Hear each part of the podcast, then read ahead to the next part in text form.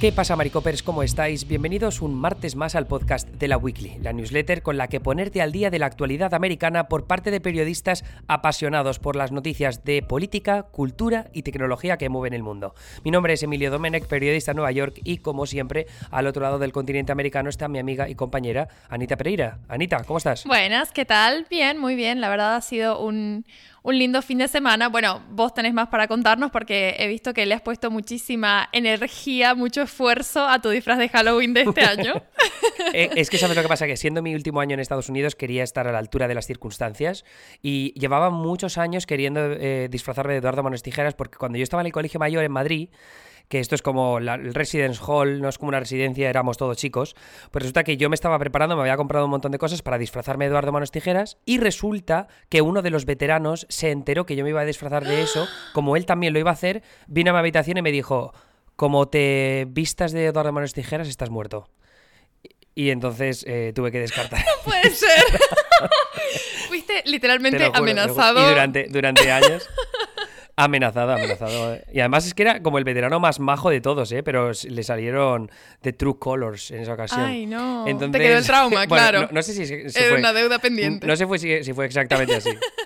Pero en cualquier caso, si me escucha alguien del Cisneros, que, a ver si recuerdas la Anyway, pero, pero vamos, que me salió muy bien el disfraz, estoy muy contento como, como salió. Creo que ha sido el mejor disfraz que he hecho nunca, así que... Yo quiero, antes de, empezar con, con, la noticia de hoy, que nos confieses si aguantaste con eso hasta el final de la noche, porque yo no lo creo, ¿eh? ¿Qué va? ¿Qué va? Hombre, no. O sea, en primer lugar, o sea, en realidad solo me llegó uno de los guantes para poder poner las tijeras. Entonces me las repartí en las dos manos. Tenía como cinco enlaces en los dedos, básicamente. Entonces cuando llegué, al, cuando llegué al restaurante donde estábamos todos mis amigos y tal, lo único que hice fue ponerme los cinco en una mano y así la otra la tenía libre para los cubatas. Y luego llegó un punto ya que cuando ya había todo el mundo votado para el mejor disfraz, que esto te va a encantar, ahora te cuento.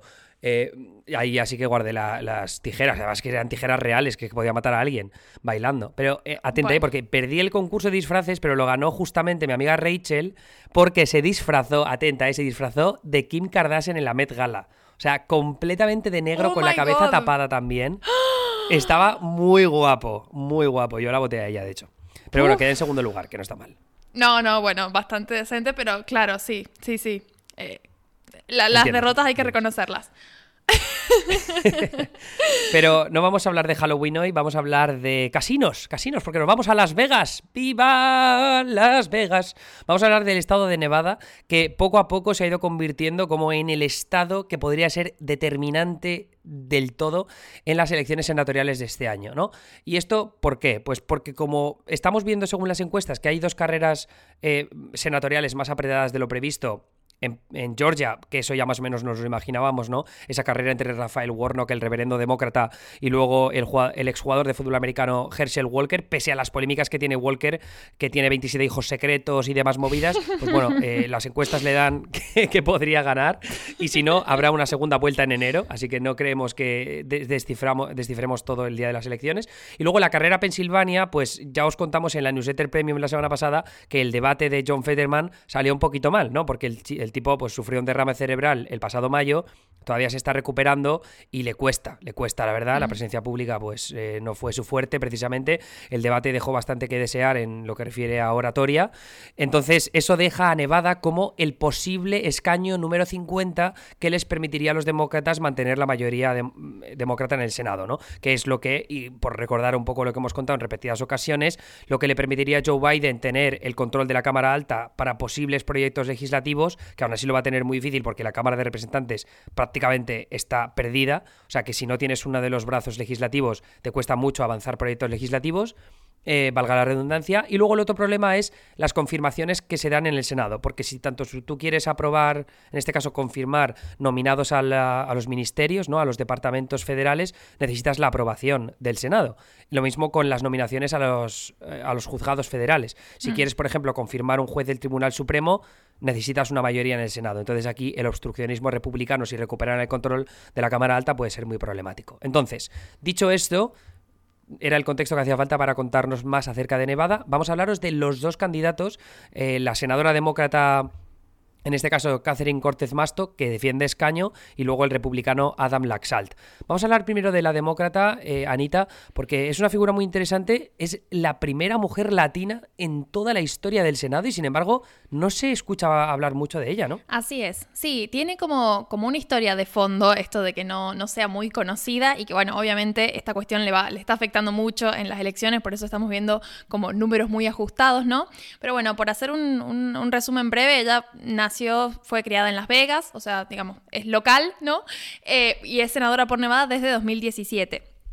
Antes de eso estuvo desempeñándose como fiscal general del Estado, que bueno, es un cargo que muchas veces, eh, digamos, es muy útil para este tipo de elecciones porque por ahí hablan como, habla de, su buena relación, ¿no? Con, eh, con la ley, con la aplicación de leyes, con...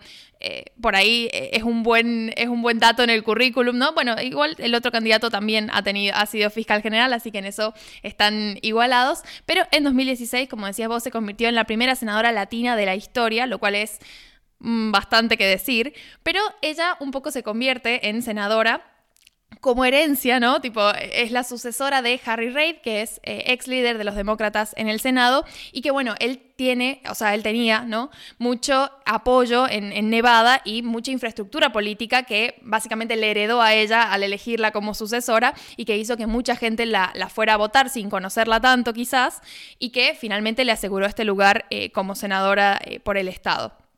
¿Qué pasa? Ese apoyo clave que ella recibió no lo va a tener ahora, no lo está teniendo porque Reid falleció el año pasado. Entonces, los demócratas están viendo como un poco falta ese apoyo. Y aparte el hecho de que ella, pese a haber cumplido ¿no? un, ciclo en el cargo, no tiene una personalidad quizás muy destacada. Entonces está en un contexto sumamente agresivo, porque sabemos que los republicanos no, no los dejan en paz a los demócratas con el asunto de la inflación, que es una crítica recurrente y que además en Nevada es un estado, digamos, que lo está padeciendo puntualmente. Las cuestiones, los aumentos de precio en el alquiler, en la gasolina, han aumentado muchísimo más rápido que en casi cualquier otro lugar del país. Entonces, es un tema que preocupa especialmente a los habitantes residentes de Nevada. Entonces, esto sumado a que ese apoyo que en su momento tuvo por parte de Reid ya no lo tiene y el hecho de que no tiene como una personalidad muy fuerte, hace que esté como, como en duda, ¿no? ¿Qué, tanto va a ser capaz de mantener ese escaño? Y porque, bueno, su, contrincante también... Eh, tiene muchísima personalidad, ¿no? Es como, como, como un oponente bastante... Lo de Harry Reid es súper importante, porque es una figura de la que no hemos hablado en demasiadas ocasiones en, este, en esta newsletter, en este podcast, porque ha desaparecido de la vida pública, ¿no? O sea, seguía teniendo cierta presencia en, la política de Nevada, pero porque es un animal, o sea, es un tótem político que consiguió construir toda una infraestructura en torno a los sindicatos y a los grupos eh, sociales y políticos de Nevada para conseguir sacar a la gente a votar, ¿no? Entonces, todo el armatoste de voluntarios, de gente que se pone a llamar puertas, a repartir em, papeles acerca de qué candidatos votar y qué no. Esto ha sido todo armado por Harry Reid a lo largo de muchos años en Nevada. Él ganó varias elecciones seguidas, se convirtió en el líder de los demócratas en el Senado en una época imprescindible de, la presidencia de Obama. Gracias a Harry Reid se pudo aprobar Obamacare. Eh, es verdad que no consiguió los votos necesarios para que hubiera una opción pública, que es lo que podría haber desencadenado el inicio de la sanidad pública universal en Estados Unidos, pero bueno, aún así, o sea, es, como digo, una figura totémica para la política de Nevada y en este caso mm, Cortez Masto se subió a su estela y fue lo que le permitió llegar al poder, en este caso al cargo de, senadora. Lo que pasa es que Anita, yo tengo la sensación de que lo que se comenta mucho en los perfiles, que tú te has leído unos cuantos sobre ella, que no tiene la oratoria, ¿no? Ni la personalidad como para, para tener esa presencia que sí que tienen otros candidatos. Es que yo ahora pienso, luego lo comentaremos más en profundidad, pero el mismo John Fetterman de Pensilvania, que es un gigante, que tiene mucha presencia, eh, ¿cómo se dice?, física, pero luego aparte también es un tío que, a lo largo de los años ha conseguido que esa personalidad resalte más allá de lo que es simplemente su altura. Yo creo que a Cortés Masto lo que le ha faltado es un buen diseño de marca personal, ¿no? Porque no hay nada a lo que asociar a su nombre eh, con, con, facilidad, que es al final de cuentas lo, lo que importa en estos casos, digamos, ¿no? Ella ha trabajado muchísimo, tiene un montón de proyectos eh, de ley en los que ha colaborado y demás. Digamos, su perfil ideológico está súper claro, pero nada de eso es algo insignia y, propio de ella, ¿no? De lo que ella se haya apropiado y que lo haya hecho parte de su marca. Entonces, esto, sumado a que no es una gran oradora, quizás no tanto porque... Eh, hable mal o, o tenga problemas de oratoria, sino porque yo creo que es como un poco aburrida. Quizás esto igual, eh, yo por ahí me pregunto, si no hacemos mal como, como en hablar de candidatos aburridos, porque eh, tampoco está bueno que la política sea siempre un show en el que cada candidato es un personaje diferente y al final de cuentas, bueno, eso después le trae ciertas consecuencias a la democracia. Pero nada, siento que, que su problema es ese, digamos, no tiene, eh, no tiene mucha presencia en el sentido de que, por ejemplo, leía en uno de los perfiles que la gente cuando se la nombra a Cortés Masto quizás no le suena, sobre todo en la, en la comunidad latina, en un artículo que hablaba de, de, esa, la percepción que tenían en la comunidad latina, es como que su nombre no resuena, pero si les muestran una foto es como, ah, sí, la ubico. Pero eso no basta, digamos. Es como, eh, mira no que es... tiene un nombre cojonudo, ¿eh? O sea, tiene un nombre, sí. Cortez Masto, a mí me parece como súper fácil de recordar. Sí, sí. Eh, o sea, veo, hay, bueno, hay un distrito en Pittsburgh, en Pensilvania, esto no sé si lo sabes, pero es una anécdota acojonante. Comentamos hace unos cuantos meses una victoria de una progresista que se llama Summer Lee, en, Sí. en Pensilvania, en un distrito bastante progresista. Bueno, pues el, sena- o sea, el congresista demócrata que, que cedía el puesto resulta que tiene el mismo nombre que el candidato republicano al que se enfrenta Summer Lee. Y el anterior demócrata ha tenido que, ha tenido que salir públicamente a decir, oye, que yo no soy el candidato ese que se presenta, que es, es, ju- es justamente el rival republicano que se llama igual que yo. Entonces, claro, hay mucha gente que va a ir a votar en su distrito de toda la vida y va a decir, "Hostia, pues este es el demócrata que está siempre. ¿Quién está Summer Lee? Pensaba que esta Summer Lee había ganado las primarias demócratas. O sea, me parece brutal, absolutamente brutal que se dé esa circunstancia. Pero bueno, en cualquier caso, que sí, que Cortez Masto, o sea, un nombre muy mítico, pero claro, si no tienes la presencia, no la tienes. Eh, mi pregunta en este caso es, eh, el, su rival Adam Laxalt, ¿sí que consideras que... que tiene más personalidad, por ejemplo, porque es verdad que lo que son las raíces políticas, eh, Laxalt las tiene sin duda. O sea, he flipado leyendo eh, quién es su padre y quién es su abuelo. Primero, bueno, eso, viene de una familia con mucha, mucha raíz, mucha conexión con la vida política de Nevada y del país. Él es hijo del el ex senador estadounidense de Nuevo México, que es eh, Pete Domenici. A ver qué tan, qué tan mal lo pronuncia ese Creo que apellido. sí. Sí, sí. Y bueno, y es nieto del ex gobernador de Nevada y senador estadounidense Paul Laxalt. Ahí hay una cuestión con el apellido que me hizo ruido cuando lo leí. No sé si vos tenés data. ¿Por qué tiene el apellido de el. Entiendo que porque como quiere hacer carrera política en Nevada, ¿no? Pues ha dicho, me quedo con el, apellido de mi abuelo Ah. que lo van a reconocer más fácilmente los votantes, ¿no? Si se fuera a Nuevo México, pues eh, heredaría el apellido de su, Claro. de su padre. Digo Claro. yo, vamos, ahora lo investigo. Bueno, hasta eso. Cuestión, eh, él tiene su propia carrera política al margen de, de su familia, ¿no? En 2014 fue elegido como fiscal general de Nevada, que es algo que comparte con su candidata opositora. Eh, pero además, bueno, esto, un logro personal de él, fue el primero en décadas en ganar en el estado, convertirse en fiscal general, pese a haber perdido en los condados de Clark y Washoe, que, bueno, son los más densamente poblados, ¿no? Entonces, su victoria un poco tuvo que ver con quizás sacar de, eh, márgenes bajos de, votación en los condados urbanos, pero victorias grandes en las zonas rurales, que fue finalmente lo que lo llevó a ocupar el cargo de fiscal general. Él en 2020 estuvo copresidiendo la campaña de reelección de Trump en Nevada. Bueno, sabemos cómo salió eso, pero quizás el dato a destacar es que después de la derrota en las urnas, también estuvo liderando los intentos de Trump para anular los resultados de las elecciones de 2020 en el estado, lo cual, bueno, ya nos habla como de, de una militancia trumpista muy específica, ¿no? Una cosa es quizás haber armado la campaña de reelección y otra cosa es acompañarlo en el delirio místico de Trump de querer anular los resultados en, todos los estados, porque, bueno, según él había habido un, fraude a, a gran escala. Entonces, un poco lo que está haciendo ahora es combinar ambas cosas, combinar esta, mm, esta fórmula que también le resultó de ganar en la parte rural del estado y sumar a Trump, porque bueno, vimos cómo este mes, eh, junto a Trump, estuvo celebrando un meeting en Minden, que es una ciudad súper pequeñita de 3.000 habitantes, que está rodeada de zonas rurales eh, a favor de, los republicanos, ¿no? Sabemos que, que es una tendencia generalizada en Estados Unidos, entonces está tratando de combinar eso. ¿Qué pasa? Que en realidad él es un candidato bastante poco, eh, bueno, igual el apoyo a Trump ya un poco lo, adelanta, pero no es muy eh, moderado que digamos. Es un candidato bastante extremista, si se quiere, porque bueno, está de, ese lado de los republicanos, ¿no? Aparte, su perfil ideológico, bueno, está como muy en contra de la izquierda radical, eh, habla de guerra cultural, es como, bueno, tiene toda una lógica discursiva que mm, es bastante extremista y no tanto moderada, tanto de querer eh, conquistar, ¿no? El, el voto indeciso de centro, que es algo que sí está haciendo, por ejemplo, eh, su candidata opositora, Cortés Masto, porque, bueno, ella, su campaña, y esto me parece súper destacable, pero de nuevo, me da mucha pena por ella el hecho de que no, como que no pueda asociar su nombre a las cosas que hace dentro de todo bien, ¿no? Porque lo que está haciendo es conseguir el apoyo de políticos republicanos del Estado que se han alejado del perfil de Laxalt, que, bueno, como les decía, es bastante... Eh, eh, radical, ¿no? En algunos aspectos. Entonces está aliando a republicanos que coinciden con ella en algunas cosas y mostrando esas alianzas como, bueno, yo soy capaz de hacer acuerdos, soy capaz de, bueno, sacar adelante proyectos eh, de ley o lo que sea bipartidistas.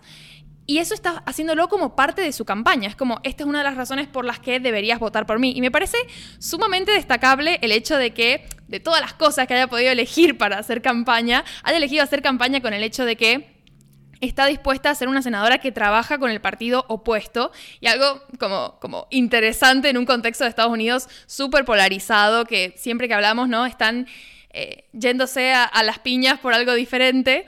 Entonces, eh, nada, me parece como destacable y, el, y su candidato eh, opositor, Laxalt, no está ni cerca de hacer esto, pero bueno, como que quizás justamente este perfil más radical es lo que hace que tenga más personalidad y quizás lo que hace mm, que se termine imponiendo sobre su, sobre su rival. Que lo que estaba leyendo antes, que resulta, esto te va a parecer la, leche, no es porque mm, Adam Laxalt quisiera coger el apellido de su abuelo porque era más famoso en Nevada. ¿Ah, la historia es mucho mejor. Resulta que el año 2013, Pete Domenici confirmó que había tenido un hijo fuera del matrimonio con Michelle Laxalt, la madre de Adam Laxalt. O sea, que era un hijo en secreto, uno de los nueve hijos que había tenido Pete Dominici. Y en este caso, la madre de Laxalt, que era una lobista bastante conocida, con mucha influencia en Washington, D.C., siendo evidentemente la hija de un ex gobernador y ex senador por Nevada, pues más relevancia todavía. Y amigo de Ronald Reagan, por cierto, Adam Laxalt. O sea, el, el abuelo, perdón. Entonces, bueno, una historia con bastantes más recovecos en, esta, en este caso pero ahí juega otro factor interesante, que es que parte de la familia de Laxalt, en, en concreto, ¿cuántos miembros de la familia? 14 miembros de su familia eh, han dicho que apoyan a la candidatura de Cortez Masto. Eh, esto ya había pasado en el ah, pasado cuando se presentó a la candidatura, eh, me parece que es a gobernador de Nevada, ya hubo bastantes miembros de su familia que se posicionaron en contra, lo que provocó que otros tantos miembros de su familia extendida apoyaran su candidatura.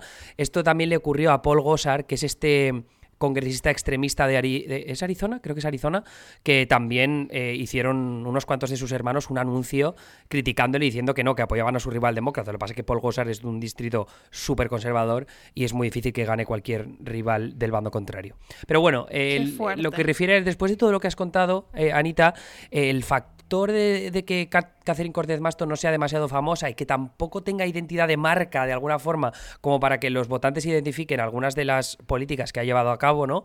Eh, esto lo que hace es que mm, los ataques que le vierten, ¿no? que, que le lanzan desde el lado republicano sean más efectivos. Porque la poca gente que, mm, bueno, que es bastante poca, pero sigue siendo como, creo que es un 5, un 6% de la, de la población de Nevada que no conoce a Cortez Masto, pues la primera información que vayan a recibir de ella va a ser negativa. Eh, estaba mm. viendo antes las encuestas de The New York Times que han publicado este lunes, de encuestas del Senado en los estados de Nevada, de Georgia, de Arizona y de Pensilvania, y Cortez Masto era con respecto a todos los demás, la que menos conocida era por parte del electorado de su estado.